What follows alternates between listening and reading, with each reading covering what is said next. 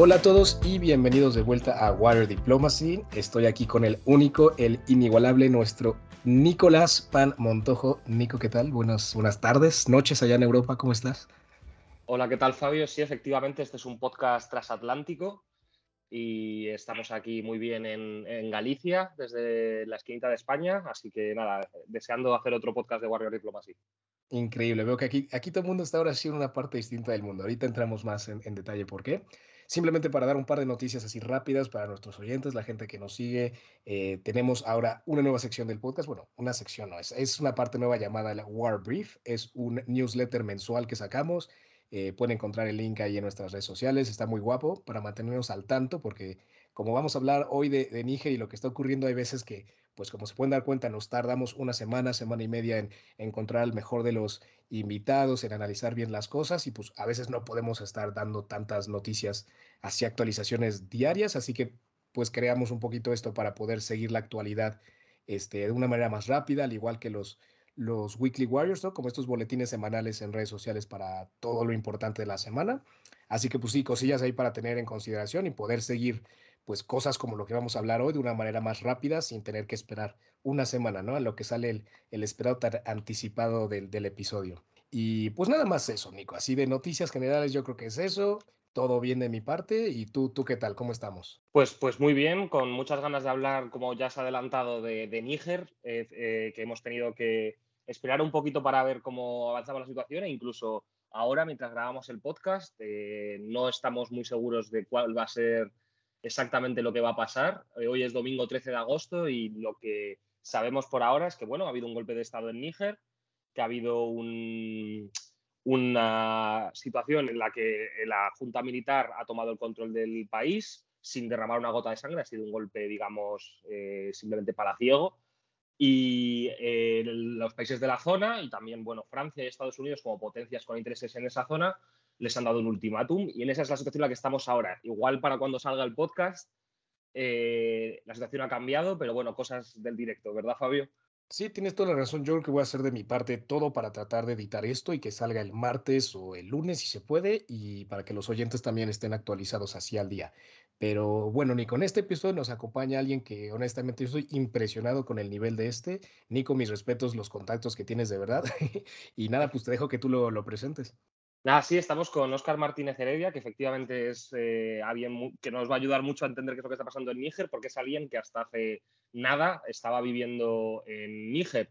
Era representante de Conemud en ese país, Conemund, perdón, y ha estado trabajando un año y ocho meses en Niamey, así que conoce la situación del país bastante de cerca y hoy tenemos la suerte de que está con nosotros, aunque no desde Niamey, ¿verdad, Óscar? Estás desde San Francisco hola Fabio, hola Nicolás. Eh, no, no, hoy estoy desde San Francisco, eh, por suerte, vamos a decir, eh, porque así a modo de introducción pude salir del país antes de que ocurriera el gran evento. Así que el mismo día incluso, te diría. E, efectivamente, tuviste, o sea, fue una situación muy, muy, no curiosa, pero en el sentido de que, bueno, tú, tú has salido del país en teoría de vacaciones porque tenías cosas que hacer, viajes que hacer, y te encuentras ante la situación de que básicamente no vas a poder volver ahora mismo. Así es, así es. Eh, claro, yo salí eh, la noche del, del, 26, si no recuerdo mal, por la mañana, porque los vuelos en general suelen ser, eh, digamos, muy pronto a altas horas de la noche y por lo tanto, mientras estaba esperando mi segundo vuelo, empecé a ver, pues, a seguir noticias de Níger, a hablar con compañeros y compañeras en el país que estaban viendo que, bueno, que les habían dicho que todos volvieran a casa, que había una alerta de seguridad, no se sabía muy bien qué era, y por Twitter ya se avanzó que habían tomado eh, de rehén al presidente, a Bazum. Eh, y bueno, y en esa situación, hablando con los compañeros, viendo qué, qué estaba sucediendo y qué iba a pasar ese mismo día. Así que un poco extraño y una circunstancia un poco caótica. Pero bueno, por suerte pudimos salir sin necesidad de hacer evacuaciones eh, de las cuales ya hablaremos, supongo, más adelante en el podcast. Sí, sí, efectivamente, porque bueno, para situar a todos nuestros oyentes, eh, estamos eh, hablando de, bueno, de, como hemos ya dicho un par de veces, este episodio del golpe de Estado de Níger que se produjo el pasado 23 de julio, que fue cuando el general Abdurrahman Chiani, el ex jefe de la Guardia Presidencial, dio un golpe de Estado contra el presidente democráticamente electo, Mohamed Basum, que llevaba dos años en el poder. Este es el quinto golpe de Estado que hay en el país desde que se independizó de Francia en 1960 y es el primero desde 2010. Pero bueno, vamos a intentar primero en este primer bloque del podcast explicar un poco cómo hemos llegado hasta aquí y para ello tenemos que hablar un poco del legado colonial y del rol de Francia en esta región tan convulsa como es el Sahel.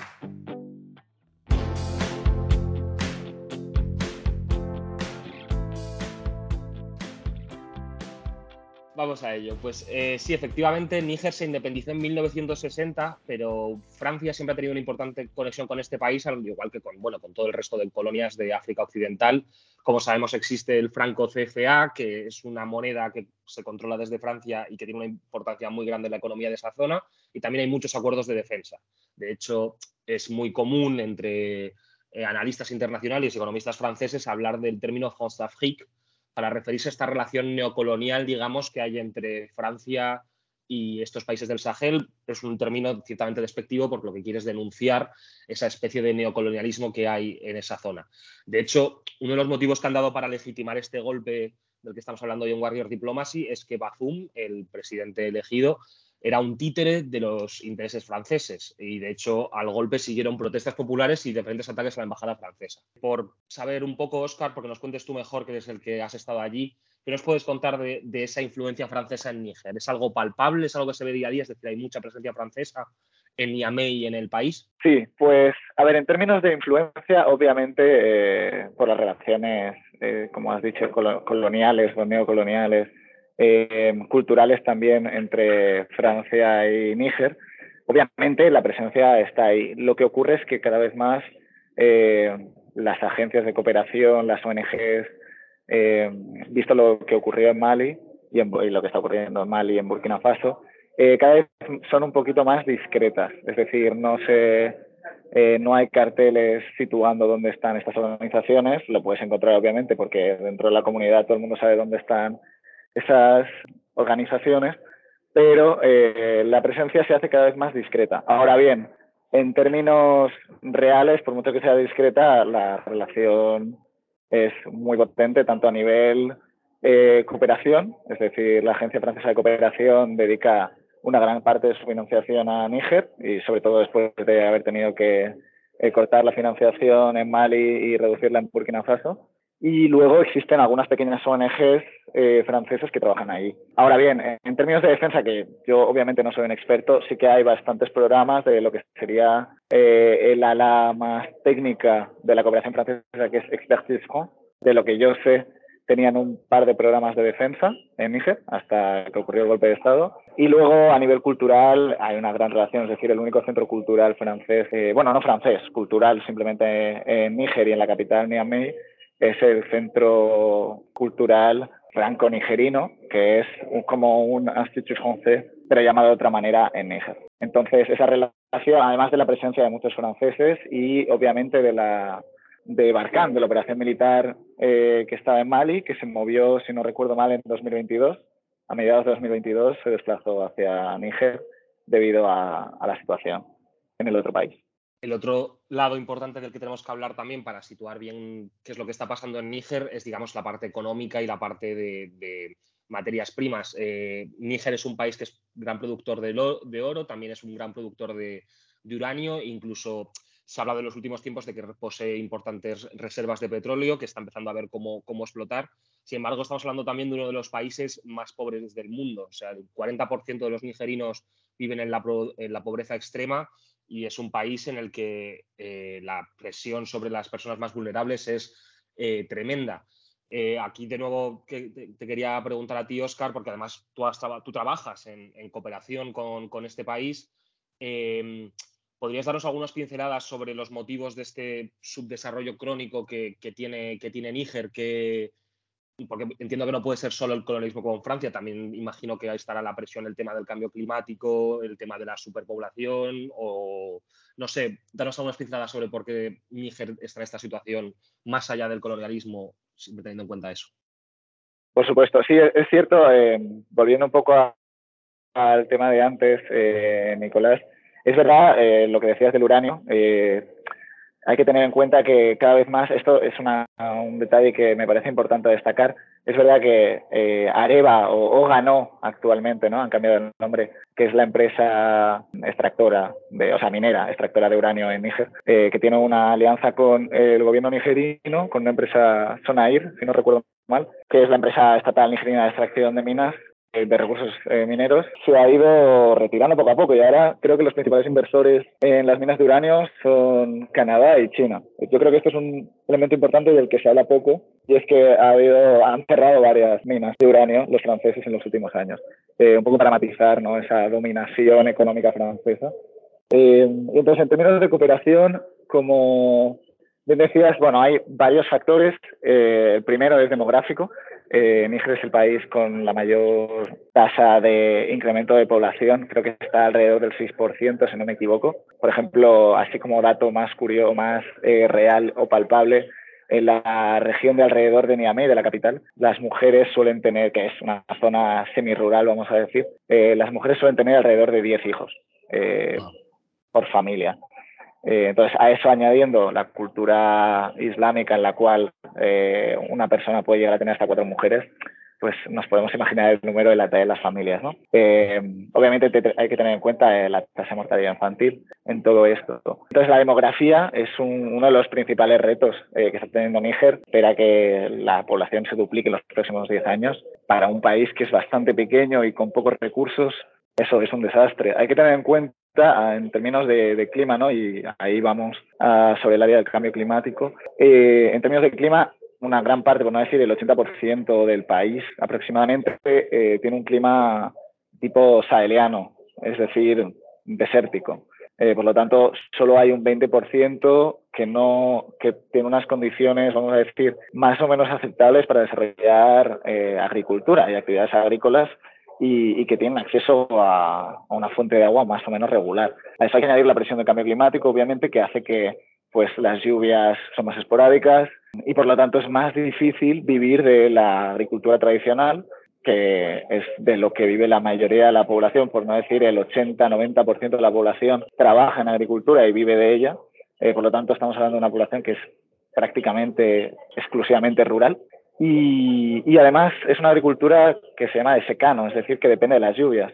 Si a eso añadimos un clima que es cada vez más cambiante, prácticamente desértico, pues obviamente eso explica en gran medida el subdesarrollo a nivel a nivel de subdesarrollo en términos de la actividad principal del país, que es la agricultura. ¿no? Hay poca mecanización, además, no se ha invertido tanto en esa mecanización, teniendo en cuenta eh, que el problema, uno de los problemas que no se habla mucho, yo creo, es eh, la poca concentración de la población. Más allá de que hay un gran crecimiento poblacional, la gente vive en zonas muy dispersas. Y eso, de alguna manera, evita eh, que haya una concentración de riqueza en un solo punto y que la gente pues, tenga acceso a servicios públicos fácilmente y, por lo tanto, el Estado debe gastar una cantidad ingente de dinero, eh, por ejemplo, en educación, en construir pequeñas escuelas en zonas rurales a las cuales, pues obviamente, muchos profesores que por la inseguridad, por el clima, porque no están cerca de su familia, porque las infraestructuras son escasas, eh, a nivel de carreteras, por ejemplo, pues eso hace que sea muy difícil eh, para un país como Níger desarrollarse. Es decir, el éparpillement que se dice en francés de la población es tal que el gobierno debe, además de otras cosas, pero debe dejarse mucho dinero en financiar servicios públicos básicos para la población.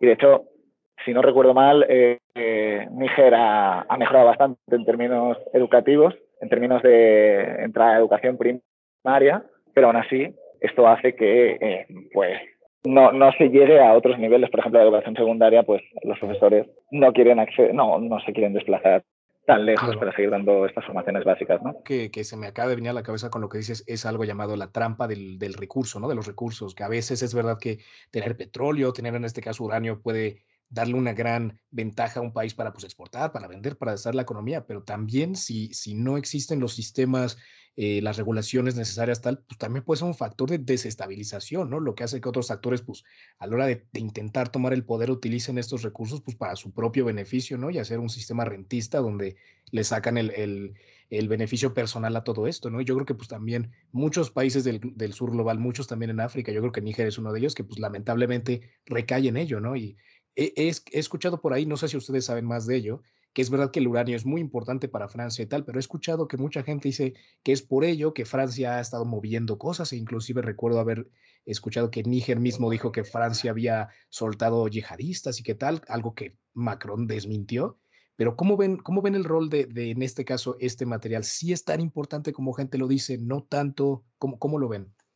Eh, es obviamente muy importante porque representa una gran parte de la economía eh, nigerina. No es tanto solo eh, para los franceses que obviamente requieren esa energía, dado que es una, tienen 58 centrales nucleares, ¿no? es la principal potencia en términos de energía nuclear eh, en Europa.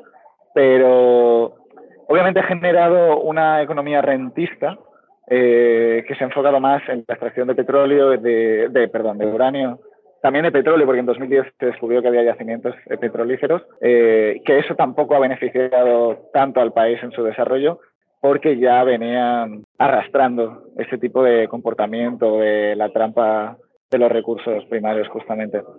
Sí, quería aprovechar esto para hilarlo también con que hablamos mucho de Francia, pero efectivamente Francia ha diversificado sus recursos para que esto no le pase factura. Ahora estamos hablando también de una situación, yo creo, que también tiene mucho que ver con la seguridad y con el tema de la, violencia y la, la, tensión en el Sahel, ¿no? Porque durante la última década ha habido una rápida propagación del terrorismo yihadista en esa zona por un, una gran cantidad, una gran cantidad de motivos, pero que eh, justo los países que, en los que ha habido golpes de Estado eh, Burkina Faso, Mali, Níger y bueno, también eh, en Chad, aunque ahí no ha habido golpe de Estado en este caso, el, la, hay diferentes grupos eh, yihadistas que operan y que ponen las cosas muy difíciles. Entonces, yo aquí también quería eh, hacer un poco hincapié porque esto yo creo que, eh, Fabio, tú lo controlas mejor que, yo, pero el hecho de que los franceses se hayan involucrado tanto en la zona en los últimos años no creo que tenga tanto que ver con el uranio como con esta situación de seguridad que todos sabemos que si el Sahel se desestabiliza y hay muchos problemas en esa zona, eh, una guerra, Dios no lo quiera, eso puede causar muchos problemas eh, de migratorios a Europa, claro. que ya hemos visto lo que luego causa eso a nivel político en, en la Unión Europea. Entonces, eso si quieres, te, tienes, te doy el, el, el, timón, Fabio, para que comentes un poco, si quieres, la situación seguritaria y ahora también le pasamos la batuta a Oscar. Sí, no, no, aprovechando que Oscar está acá, que también él nos dé una visión local, porque pues yo por lo que he leído también es un poco eso, ¿no? Que la retirada del gobierno civil en muchos de estos países y, y por el, y, y, los militares derrocando estos gobiernos electos es también un poco por eso, ¿no? Cuando pierden la legitimidad popular de no poder acabar con el terror, con el yihadismo, y pues el gobierno, el, el ejército tratando de decir, nosotros sí que lo vamos a resolver. Y al final es verdad que no. Tanto en, en estos países que hemos hablado, en Burkina Faso, en Chad, en Guinea, en Mali, pues los golpes son seguidos por una espiral de, un deterioro más allá de la seguridad en vez de, lo contrario, ¿no?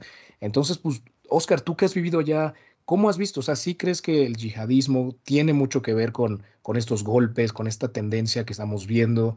Eh, ¿Cómo ves el, rol de Francia en los últimos años, y, igual de Estados Unidos?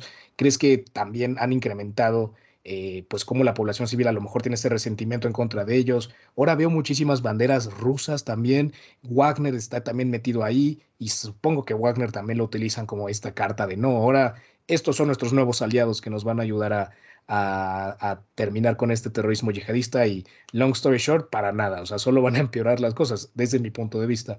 Pero tú que has vivido allí, que conoces la situación en campo, ¿cómo lo ves? Sí, eh, gracias, Abe. Pues de hecho, eh, amigos eh, que sí que trabajan con las fuerzas de seguridad y, y, básicamente la situación estaba en una relativa calma, es decir, se, se conocían las zonas eh, más conflictivas el ejército iba ganando batallas, eh, obviamente no la guerra, pero al menos batallas, y realmente no existía la inestabilidad que existe o que existía previamente a los golpes de Estado en Burkina Faso o en Mali. Eh, en. Níger había una relativa calma seguridad, incluso se estaban empezando a relajar las medidas de seguridad para eh, los expatriados, aunque no me gusta el término, pero vaya, por facilitar aquí la comprensión. Eh, la gente no nacional, en principio, no podía viajar a ciertas partes del país y se empezaba a plantear desde grandes organizaciones que, que se podía empezar a relajar un poco la situación. Por lo tanto, eh, para mí el terrorismo yihadista, eh, así como, eh, digamos, la ocupación francesa, por ponerlo en términos eh, simplistas, eh, ha sido una excusa, un, vamos a decir, un elemento discursivo más que real del golpista, eh, del general Chiani, y del ejército, más que una realidad palpable en terreno. También hay que tener en cuenta que justamente hacía tiempo que se estaba construyendo este relato de inseguridad, de la necesidad de eh, diversificar alianzas y que por lo tanto Azul no lo estaba haciendo, lo cual en cierta manera no es falso, pero tampoco es cierto. Es decir, obviamente Francia sigue siendo un aliado prioritario, pero eh, ya había pactos con, obviamente, otras potencias europeas, eh, como Italia, por ejemplo, que tiene un gran rol a jugar en el tema del control migratorio en el norte del país, una vez, eh, pero también con China, que financia grandes proyectos de infraestructuras, con Canadá en el tema minero, con Rusia incluso en términos de seguridad. Había varias reuniones del ministro de Defensa ruso en Niamey. Quiero decir, la diversificación de aliados ya se está produciendo, pero eh, aprovechando eh, que ese elemento discursivo ya se había establecido en una gran parte de la opinión pública, eh, pues el general Ciani simplemente lo ha aprovechado.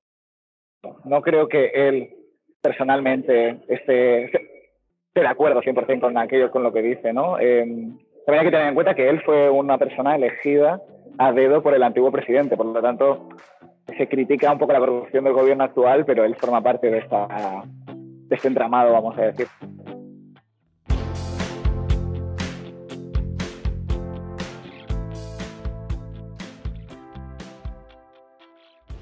Bueno, ya entrando en este segundo bloque, donde podemos a lo mejor hablar ya un poquito más de lo que está pasando hoy en día, las consecuencias de este golpe de Estado y pues bueno, ese tambor de la guerra que empieza a sonar, ¿no?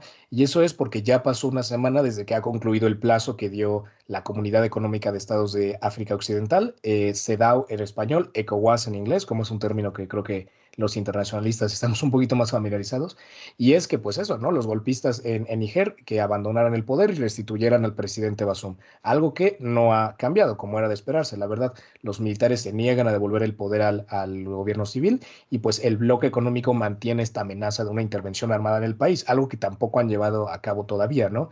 Eh, es verdad que Nigeria es uno de los países que más lo están empujando y tienen, tienen un por qué hacerlo, ¿no? Y también es verdad porque tratan de, pues, evitar dar ideas a generales ambiciosos en sus propios ejércitos a llevar a cabo golpes de Estado. ¿no? Entonces, también entiendo yo un poquito esa idea de por qué lo quieren eh, evitar y parar, pero pues al mismo tiempo una intervención armada no es algo fácil, no es algo sencillo y, pues requiere mucho capital político y, y, será una decisión muy dura a tomar, ¿no? Pero es verdad que ya hay otros países del bloque que dicen que van a apoyar esta intervención y estamos hablando de Benín, de Guinea-Bissau, de Costa de Marfil, Nigeria siendo el, promotor, y de hecho son los, son los presidentes de, la ECOWAS ahora, y Senegal, ¿no? Indicaron que van a contribuir a una fuerza. Y es verdad que últimamente hemos visto varios esfuerzos para alcanzar una solución pacífica, hemos visto a diplomáticos de Estados Unidos, de la ONU, unos han tenido a lo mejor un poquito más de acceso, otros no tantos, pero en verdad es que hay poco, pocas resoluciones concretas y la intervención militar pues sigue siendo una posibilidad. Todavía no estamos seguros si lo va a hacer o no, pero ahí está.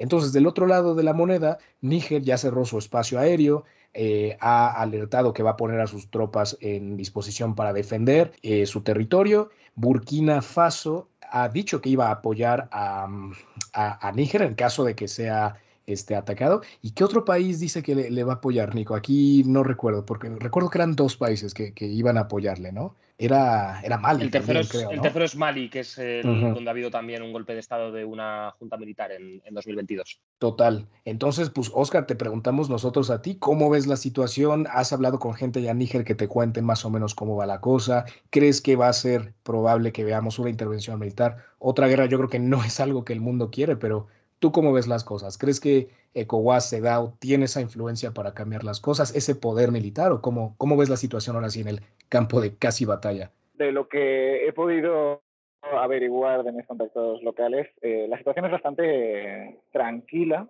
desde, desde que se dio el golpe de Estado. Evidentemente, desde que se están imponiendo las sanciones se está empezando a ejercer un bloqueo económico sobre Níger, la situación se está desestabilizando a nivel local, es decir, los precios han aumentado por 10 como mínimo para la, alimentación básica. Eh, también se han bloqueado una, gran parte de las transacciones financieras, por lo tanto la gente no puede sacar dinero. Eso eh, está desestabilizando al país ya sin necesidad de una intervención puramente militar yo creo que eso es lo que está buscando la CDA o ECOWAS, en el sentido de que no es necesario quizás utilizar la fuerza para desestabilizar al régimen eh, presente, teniendo en cuenta que, como decía, claro que es un elemento discursivo lo utilizado por el, por el, digamos, el nuevo Consejo Nacional de Salvaguardia para la Patria, el nuevo gobierno. Yo creo que puede generar un rechazo de la población local porque los campos no están tan claros. Obviamente existe un apoyo real a este discurso, pero también existe un apoyo al antiguo presidente por el simple hecho de, que ha sido un golpe antidemocrático. Eh, se podría haber esperado a que hubiera elecciones que eran, eh, en principio, se tenían que realizar el año que viene, no estoy equivocado, y por lo tanto, ese hubiera sido un mejor momento quizás para poner en duda el sistema democrático nigerino y no ahora. Y por ello yo creo que hay mucha gente que está descontenta con eso. Hay que tener en cuenta que en 2010 cuando se depone al antiguo presidente Tanja, eh, es justamente porque se quiere volver a presentar un tercer mandato cuando la Constitución dice que solo se puede presentar a dos eh, mandatos. Y ahí eh, hay una gran movilización de la sociedad civil nigerina que hace que eso siga con un golpe de Estado militar, una transición y elecciones democráticas. ¿no? Entonces eso hay que tenerlo en cuenta a la hora de decidir si se va a intervenir militarmente o no. Yo creo que en Níger la gente cree que no, se va, no va a ocurrir, pero existe ese miedo constante y yo creo que ECOWAS no se puede permitir que se dé otro golpe de Estado en otro país de la región, dado que esto sería quizás una puerta de, entrada a otros golpes militares en países bastante más estables.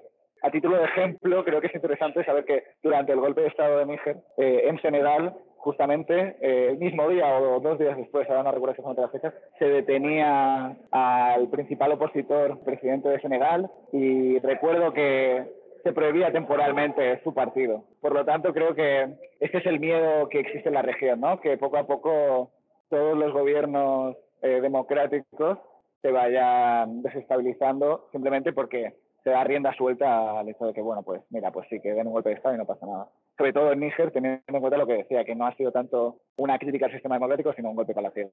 Y luego en este punto también es interesante ver, porque otra de las cosas que está, se está oyendo mucho en estos días sobre el tema de Níger, y lo hemos mencionado de pasada en un par de momentos, pero es un fantasma que se agita mucho ahora, es el tema de Rusia y Wagner, ¿no? Sobre todo porque más por el pasado que hemos tenido reciente, que el ejemplo más claro del que ya hemos hablado en otros episodios de Warrior Diplomacy es el de la República Centroafricana, donde directamente hay un contingente de Wagner protegiendo al presidente y al gobierno y las principales minas del país, pero también un poco por Mali, donde en los últimos meses, aunque no en el nivel que de República Centroafricana ni muchísimo menos, pero sí que se ha visto presencia de mercenarios, sobre todo para ciertas cosas de seguridad y se agita mucho este miedo, digamos, sobre todo ahora que estamos en medio de la guerra de Ucrania, a que una retirada occidental, en este caso de Francia y Estados Unidos principalmente, que son los países que más activos militares tienen en esa zona, podría dar pie a que en esa zona eh, tuviera más influencia Moscú.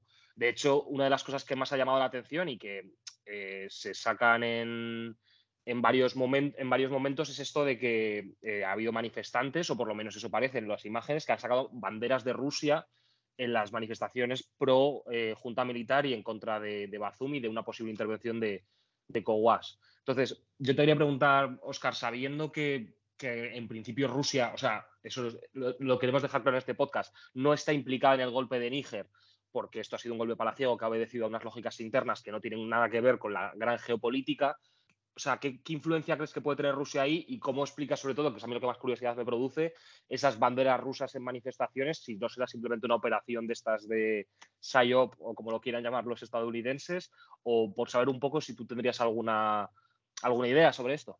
Se sabe que Wagner se ha desplazado en varias ocasiones a Níger, eso está muy claro. Eh, varias personas lo han visto, no es un secreto, o sería un secreto a voces, más bien dicho, que existe esa presencia de Wagner. Ahora bien, la influencia que ha tenido Rusia en el Estado yo creo que es eh, escasa y como decía, yo creo que sigue más un elemento discursivo de oposición a Francia y teniendo en cuenta que Rusia se ha como proclamado de alguna manera el defensor de, ese, eh, de esa tendencia, tanto en Mali como en Burkina Faso, es simplemente una lógica que se han reapropiado en Níger. Pero, como digo, Mali, Burkina, Níger son eh, teatros muy distintos y, el tema, en el tema ruso es un poquito más de lo mismo.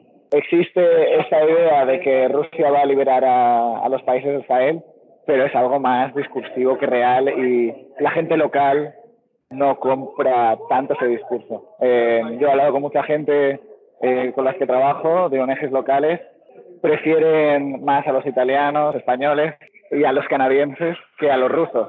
Pero se ha instalado esa idea de que Rusia eh, es el que está ayudando a liberar a los países de la zona del gran opresor francés. No, pues sí, los, los fantasmas eh, colonialistas nunca creo que van a dejar de, de, tener un factor ahí, ¿no? Y yo creo que pues ahora sí que China, Rusia lo utilizan un poco pues para tratar de ganar lo que tú dices, ¿no? Ese, ese recurso retórico de, de la asistencia sur-sur, vamos a, hacer una alianza en contra de las antiguas potencias eh, imperialistas eh, europeas, pero pues la verdad hay que, hay que hablar con la verdad y es que China y Rusia pues son pues podríamos decir que actores eh, neo-imperialistas, ¿no? O sea, tampoco es como que Rusia con, con las tropas Wagner, que ya también a, saber cómo están integradas o no en, en, el sistema ya más, más grande de defensa ruso, con todas las problemáticas que han tenido estos meses, pero al final lo que están haciendo no es ir y apoyar y hacer que estos países crezcan y tengan más seguridad, no, van ahí a, a hacer su desmadre, a sacar sus beneficios y, subir ahí un poquito esos puntos de política estilo rusa que andan buscando. Y pues en el caso de China tampoco están en el sur global tratando de ayudar por the sake of ayudar. O sea, están ahí para también extraer recursos y, y salirse con las suyas, ¿no? Entonces, yo creo que son cosillas que en el sur global, aquí en Latinoamérica también tenemos que diferenciar, ¿no? Que es verdad que, oye, hay que ser muy críticos y muy fuertes contra, pues, los países europeos, contra eh, los países anglosajones, ¿no? Estados Unidos, tal, que también han hecho su desmadre todo el sur global, pero estos nuevos actores como son Rusia o China no están ahí para, para hacer algo muy altruista, ¿no? Hay que yo creo que considerarlo.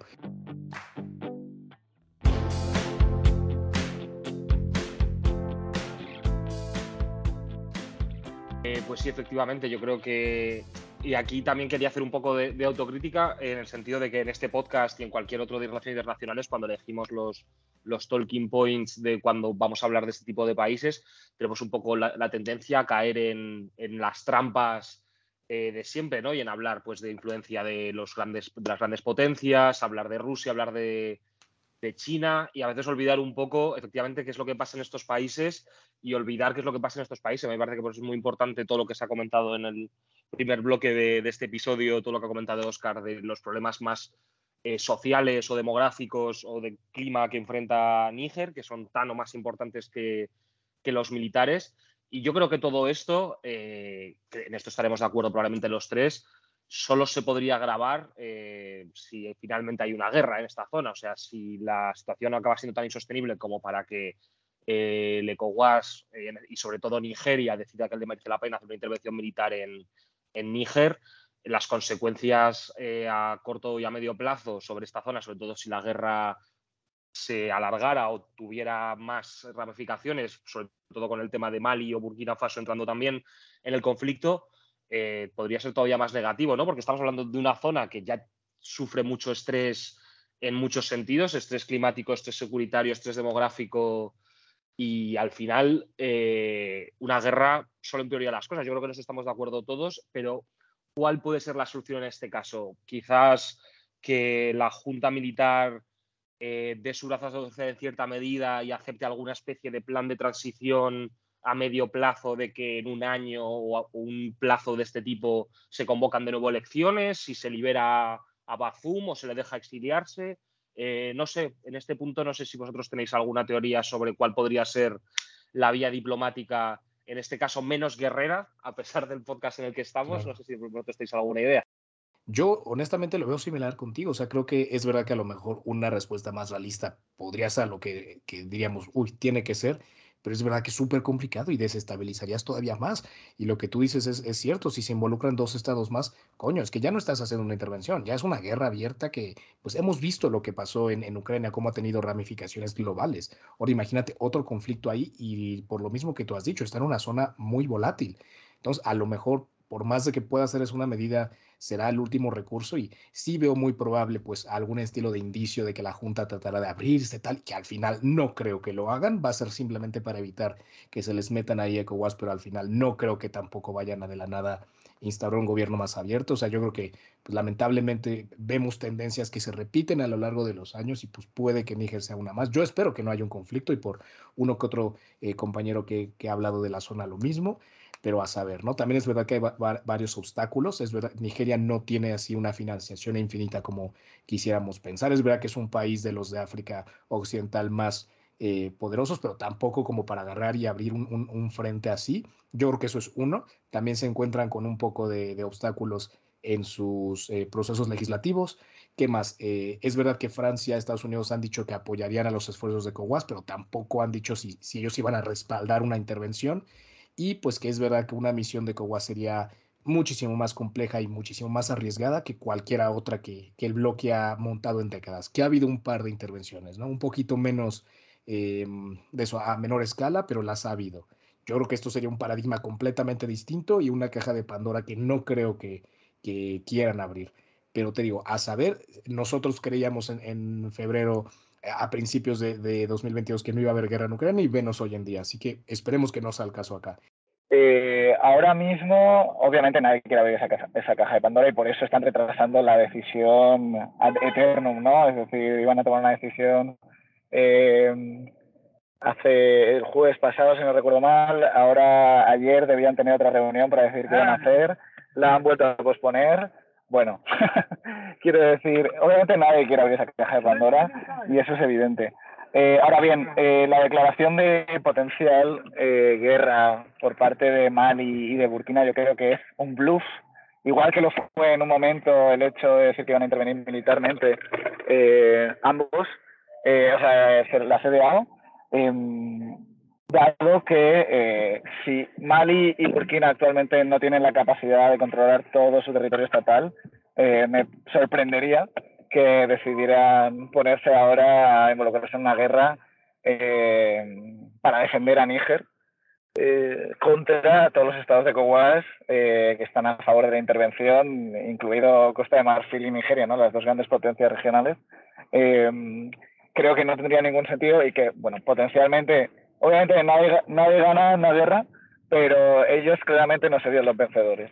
Em, yo lo, lo, que me sorprende y lo que creo que sería lo más lógico no es que la Junta Militar ya hubiera establecido una fecha para realizar una transición o haber dicho que lo iba a hacer con un tiempo indeterminado como hizo Mali en su momento, eh, lo cual es sorprendente y es que no se ha dicho nada como para calmar la situación sino que es una situación de confrontación directa.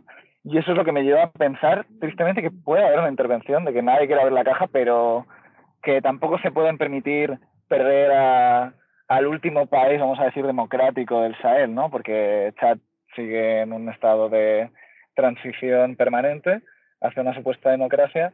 Entonces, yo soy un poco más pesimista, tengo muchos compañeros que son más optimistas diciendo que no se lo pueden permitir, eh, pero yo creo que la ECOWAS tampoco se puede permitir eh, perder, la perder una relevancia que nunca ha tenido, pero que es como la prueba de fuego eh, para ver cuál es la utilidad de esa organización regional de la cual muchos africanos de África del Oeste, obviamente, oeste africanos, pues se preguntan, ¿no? Entonces yo soy pesimista en cuanto al futuro y yo creo creo que sí que va a ocurrir una intervención.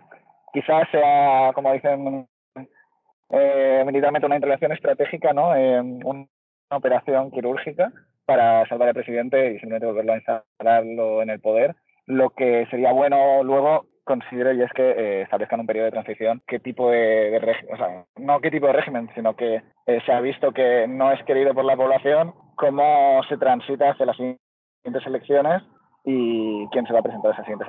Pero vaya, yo soy pesimista en ese sentido. Pues esperemos que, tu pesimismo no, tenga razón, pero aún así eh, nos gusta mucho tener esta perspectiva también, porque muchas veces se abusa también de la idea, como bien ha dicho Fabio, de esto no va a ocurrir, esto quizás no ocurra porque todos somos actores racionales y al final acabó ocurriendo, como bien ha dicho, con Ucrania todos preveíamos que no iba a ocurrir y ocurrió, así que también está bien tener la otra perspectiva porque muchas veces al final puede ser la más... He de decir que a mí me gustaría ser optimista porque quiero volver a, a Níger a por mis cosas, tengo un gato allí que me está esperando, o sea que espero que me intervengan, pero...